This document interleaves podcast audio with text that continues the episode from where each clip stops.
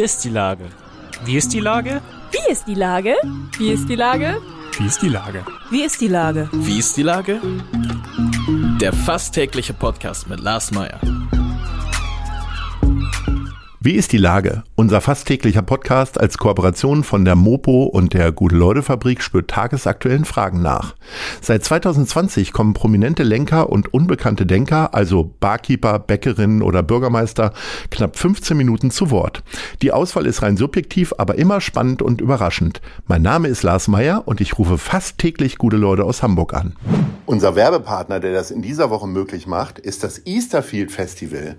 Nach einem begeisternden Auftakt im vergangenen Jahr findet auf dem Easterfield Campus in Eppendorf vom 8.9.2022 bis zum 10.9.2022, also von Donnerstag bis Samstag, zum zweiten Mal das interdisziplinäre Easterfield Festival statt. Die Besucherinnen und Besucher dürfen sich an drei Tagen auf ein liebevoll kuratiertes Programm aus Live-Musik, Performances, Skulpturen, Film und inspirierenden Talkrunden freuen. Das war Werbung. Herzlichen Dank. Heute befrage ich den Kultursenator Dr. Carsten Broster. Ahoi Carsten. Moin Lars. Lieber Carsten, wenn ich mich bei den Kulturschaffenden, zum Beispiel bei unserem Kulturtreff Hanseronniveau diese Woche umhöre, ist die Lage ziemlich angespannt. Wie nimmst du das wahr und wie geht es der Hamburger Kultur tatsächlich? Ja, die Lage ist glaube ich, einerseits angespannt, andererseits aber schon nehme ich eine hohe Bereitschaft wahr zu sagen, jetzt krempeln wir die Ärmel auf und äh, gehen mal all in. Und das ist, glaube ich, auch tatsächlich notwendig. Natürlich sind alle aus der Pandemie rausgekommen und haben gehofft, man kann quasi sozusagen das Feuerwerk der Kultur starten. Und jetzt stellen wir fest, dass wir sagen, mit einer herannahenden Energiekrise, mit dem immer noch andauernden Krieg äh, Russlands in der Ukraine äh, sagen, und auch mit sozusagen der Sorge davor, dass die Pandemie vielleicht doch noch mal im Herbst wiederkommt, eine ganze Menge graue Schleier in der Landschaft hängen haben. Und ich glaube, es ist einfach ganz wichtig, jetzt nicht die Zuversicht zu verlieren, sondern zu sagen, gerade jetzt ist der Moment tatsächlich auch mal ins Kino, ins Theater, in den Club zu gehen und sich ablenken zu lassen und sich neue Möglichkeiten, neue Horizonte erweitern zu lassen. Das finde ich, gehört sich jetzt äh, so. Das ist eine Option, die wir jetzt haben. Und ich hoffe, dass alle rausgehen und dafür werben, weil das Angebot an sich, was jetzt ansteht, ist großartig. Und man, also ich sehe jeden Tag, was los ist und kann mich gar nicht entscheiden, wo ich als erstes hingehe. Also ich glaube äh, tatsächlich, es liegt gar nicht an dem schlechten Angebot oder zu wenig Angebot oder zu äh, wenig Vielfalt. Ich glaube auch, dass die Kulturschaffenden äh, die Ärmel mittlerweile so hochgekrempelt haben, dass sie eigentlich nur noch äh, im Unterhemd dastehen, sozusagen. Doch wie motivieren wir die breite Masse, die äh, das dann konsumieren soll, das Programm? Weil da ist ja das Problem, ich höre von Theatern, die nur noch eine Auslastung von 20 Prozent haben, äh, dass Abonnements gekündigt werden und nur noch 50 Prozent des äh, Vorjahresniveaus haben, da kann ja keiner überleben und da kann man auch nicht mal mehr Ärmel hochkrempeln. Nein, es wird die entscheidende Aufgabe zu sein, tatsächlich Publikum jetzt zurückzugewinnen. Und das geht leicht gesagt, schwer getan, weil natürlich geht das nicht dadurch, dass man die ganze Zeit nur erklärt, wie toll Kultur ist, sondern man muss Möglichkeiten schaffen, Kultur tatsächlich zu erleben die Schwellen senken und attraktive Angebote machen. Wir sehen ja schon, dass äh, sagen zu manchen Anlässen die Häuser voll sind, zu anderen wiederum gar nicht. Ich habe jetzt sagen berauschende Konzerte in der Elbphilharmonie erlebt, wo ein ganz buntes Publikum sozusagen völlig aus dem Häuschen gewesen ist vor dem, was da passiert ist. Und solche Momente zu schaffen und jetzt auch mit den Angeboten, die wir in diesem Sommer nochmal gemacht haben, mit der Outdoor-Förderung, sozusagen, mit der wir Kunst nochmal rausbringen, mit Kinderkulturangeboten, einfach dafür zu sorgen, dass man über Kultur stolpert und dann wieder feststellt, wie großartig das ist. Ich glaube, nur so geht das und diese Beharrlichkeit, äh, sich zu bewahren, das immer wieder aufs Neue zu versuchen und nochmal und nochmal und nochmal. Ich glaube, das wird die entscheidende Aufgabe sein. Aber das alleinige Rezept gibt es nicht. Äh, alle sind jetzt gefordert, alles Mögliche auszuprobieren und sich permanent miteinander darüber auszutauschen, was denn am besten wie gelingt und da dann weiter anzusetzen, um das wieder hinzubekommen. Weil dass die Leute jetzt per se aus der Pandemie rauskommen und keinen Bock mehr auf Kultur haben, das glaube ich nicht. Ich glaube, dass man solche Entwöhnungen auch wieder umdrehen kann und auch umdrehen muss. Du hast das Förderprogramm schon angesprochen. Unter anderem äh, gibt es so eine Art Open-Air-Förderung. Und aus diesem Grund ähm, haben wir von der Gute-Leute-Fabrik vor allen Dingen mit Florian Berger und Donkey, äh, seiner Firma Donkey, das Easterfield Festival nochmal aufleben lassen, dank äh, der Unterstützung der Kulturbehörde und den angeschlossenen Institutionen. Sind Open-Air-Veranstaltungen so ein bisschen noch mehr die Zukunft als vielleicht Indoor-Veranstaltungen? Ich würde sagen, es ist kein Entweder-Oder, aber sie sind eine schöne Ergänzung. Und wir haben tatsächlich letztes Jahr im Kultur Kultursommer und jetzt eben auch bei den Outdoor-Sachen, die wir dieses Jahr nochmal fördern können, gesehen, dass man auch in Hamburg Open Air machen kann. Und zwar noch mehr, als das vielleicht in der Vergangenheit der Fall war. Und es ist gerade in den Sommermonaten, wenn auch viele Leute in der Stadt sind, einfach eine gute Gelegenheit, Kultur mal nach draußen und zu den Menschen zu bringen, weil es natürlich schon so ist, dass der eine oder andere Ort auch so Hemmschwellen mit sich bringt. Kann ich da reingehen? Will ich die Treppen hochgehen? Und was weiß ich auch immer. Während wenn man im städtischen Alltag einfach vorbeigeht und das ist eine Festatmosphäre, die fühlt sich locker an und man guckt einfach mal rein, man kann auch wieder gehen, wenn einem was nicht gefällt und ist jetzt nicht da festgenagelt für zwei Stunden und lässt sich so ein bisschen treiben. Das sind Momente, wo wir schon feststellen, das trägt eine ganze Menge dazu bei, sehr niedrigschwellig Menschen davon zu überzeugen, sich von Kunst begeistern zu lassen. Und da bieten äh, so Beispiele wie das Easterfield und andere wirklich große Möglichkeiten, näher ans Publikum ranzukommen. Und insofern kein Entweder-Oder, sondern ein sowohl als auch und noch ein Akzent hinter den Open-Air-Sachen. Da geht in Hamburg einiges mehr. Beim Easterfield äh, Festival spielt heute Jan Plewka, morgen spielt Pohlmann, übermorgen er äh, ist dann der Nachwuchs dran mit Willow Palo und Wim. Äh, was wäre denn so deine Entscheidung tatsächlich? Den guten alten Schanzenrocker äh, Pohlmann oder Jan Plewka oder einfach mal was ganz Neues? Ehrlicherweise, wenn du das schon sagst, würde ich sagen, am liebsten alle drei, weil das sind so Sachen, ich würde Jan Plewka gerne mal wieder auf der Bühne sehen. Habe ich jetzt ewig nicht mehr. Das wäre sozusagen aus nostalgischen Gründen schon fast was Schönes.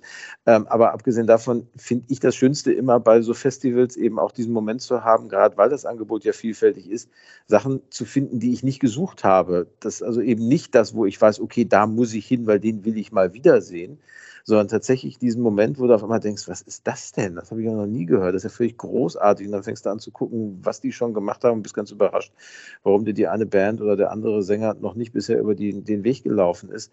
Diese Möglichkeiten bieten Festivals, finde ich, in einer Art und Weise, sagen dann auch die bunte Tüte zu bekommen.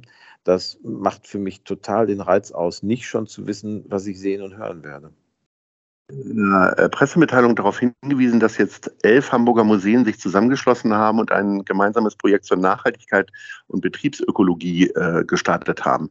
Das ist ein bundesweit einmaliges Projekt. Ähm, als jemand, der seit vielen Jahren im Bereich der Nachhaltigkeit unterwegs ist, frage ich mich als erstes, warum so spät? Du darfst das jetzt schönreden. Ja, das ist ja wieder wunderbar. Also die, die, Häuser sind ja alle schon lange dabei und machen auch seit vielen Jahren schon was. Also hat die Kunsthalle in den letzten Jahren ihren Energieverbrauch um ein Drittel reduziert, einfach dadurch, dass sie sehr strategisch sagen, umgestellt hat auf LED-Leuchtmittel, dass sie geguckt hat, wie sorgt man auch dafür, dass Beleuchtung ausgestellt wird, wenn keiner in den Seelen ist. Und das bei vielen anderen Häusern gibt es vergleichbare Projekte auch schon seit Jahren.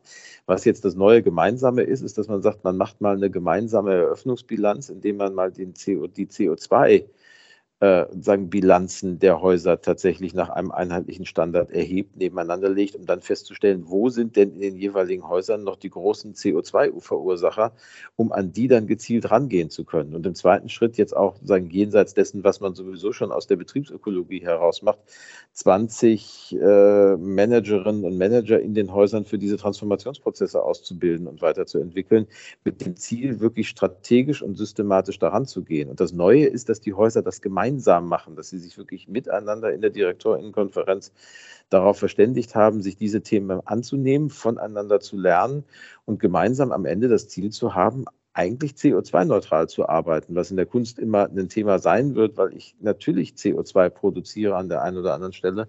Damit wird man dann umgehen müssen, aber man kann ganz, ganz viel noch machen im äh, betrieblichen Alltag.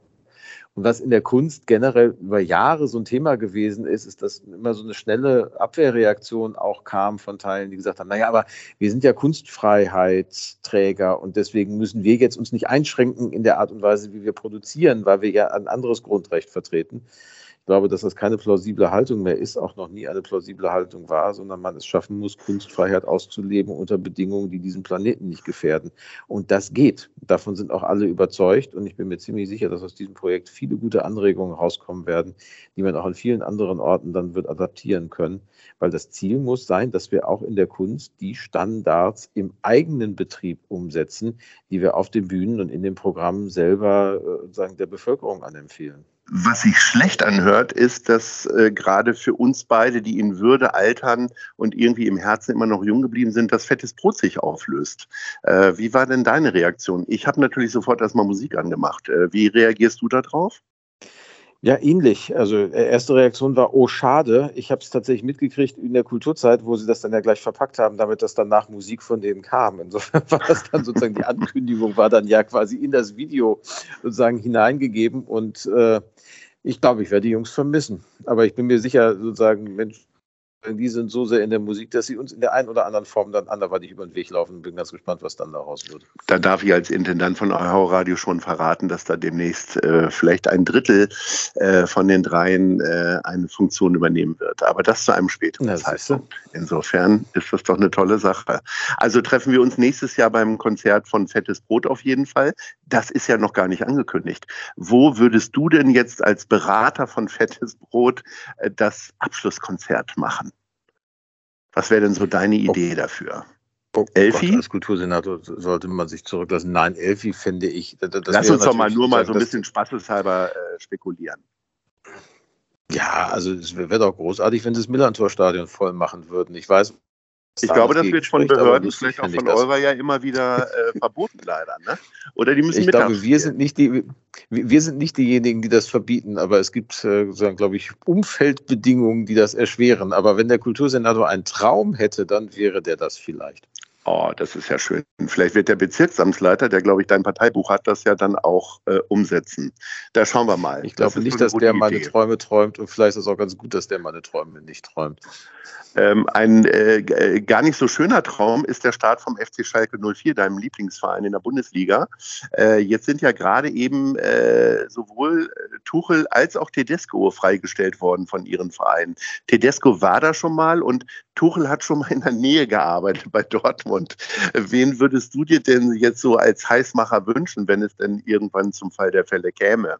Na, jetzt machen wir mal nicht den Trainer schlecht hier. Das ist äh, Hamburg, äh, also Hamburg sag ich schon, Schalke hat ja einen Trainer äh, in der Hinterhand immer, weil wir sozusagen Bucho ja noch auf der, sozusagen auf der Bank sitzen haben. Der hat ja in der letzten Spielzeit schon bewiesen, ich mache auch kein Geheimnis daraus, dass ich mir damals schon gewünscht hätte, dass er sein Herz über die Hürde wirft und einfach das, den Trainerjob übernimmt. Er will das, glaube ich, einfach nicht. Das muss man, kann man schade finden, muss man respektieren. Aber ich hoffe sehr, dass Kramer mit der Mannschaft, die ja auch einen brutalen Umbruch hinter sich hat, da ist ja kein Stein auf dem anderen anderen geblieben. Sagen, jetzt tritt fast und das Spiel sagen, in Stuttgart hat ja schon ein bisschen Hoffnung gemacht, dass da auch was zusammenfindet. Und dann ist allen Beteiligten klar, in dieser Spielzeit geht es um den Klassenerhalt, um nichts anderes. Und wenn man da nach dem Musterergebnis zählt, argumentiert, sind wir jetzt 15. Insofern könnte man einen Haken ans Saisonziel machen, wenn es am Ende der Saison so wäre. Also da sind, sind die Brötchen ein bisschen kleiner, die man momentan backt, aber das ist ein Langfristprojekt über Jahre hinweg, sich in der Bundesliga wieder fest zu etablieren. Und wie gesagt, jetzt geht es darum, erstmal drin zu bleiben. Das ist die Aufgabe. Im Hintergrund schickt der Bezirksamtsleiter schon die Polizei gerade zu dir, oder? Ja, das ist genau. Die wollen mich hier wegen Gefährdung der öffentlichen Ordnung sozusagen schon zur Rede stellen. Wir ja. kommen zur Top 3, ähm, bevor du jetzt gleich festgenommen wirst. Äh, deine Lieblingslieder über Hamburg. Was äh, steht denn da auf Platz 3? Meine Lieblingslieder auf der Zeit. Ich muss, ich muss dir mit vier kommen, ehrlicherweise. Ich habe lange überlegt, dass ich hörte, dass. dass ja, du hast ja immer einen Sonderstatus es, bei mir. Es sind, drei und ein Bonus, es sind drei und ein Bonustrack. Also tatsächlich ja. würde ich zum einen, gehen auch quer durch den Garten. Also Platz drei wären die Lassie Singers mit Hamburg. Das oh ist, ja. Ich, ein Klassiker, der muss einfach sein. Die Schatzstadt darf regelmäßig besungen werden. Ganz großartig finde ich die Beginner und den City Blues. Oh ja. Das finde ich mhm. sagen, noch schöner als Ahnmal, geht noch ein bisschen weiter zurück, aber allein die Möwe am Anfang macht wahnsinnig viel Spaß. der Höhepunkt an Hamburg Pathos für mich ist immer noch, auch wenn er ja eigentlich aus Rheinland-Pfalz kommt, Biesberg zu Knüpphausen und Kräne. Also diese Vorstellung mit den Füßen im Sand vor sozusagen der Strandperle sitzen und auf der anderen Seite auf die Container-Terminals gucken, wo dann die Container reinknallen, das finde ich hat ganz, ganz viel Atmosphäre.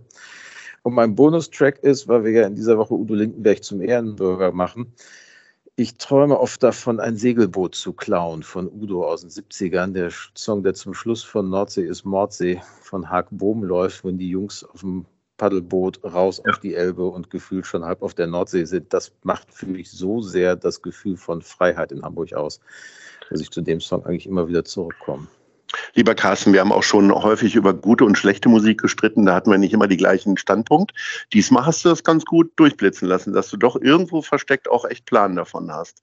Äh, vielen Dank ja. für das Gespräch, für die Tipps und ich freue mich auf fettes Brot im Millantor. In diesem Sinne, ahoi. Mach's gut, du. Tschüss. Tschüss. Eine Produktion der Gute-Leute-Fabrik in Kooperation mit der Hamburger Morgenpost.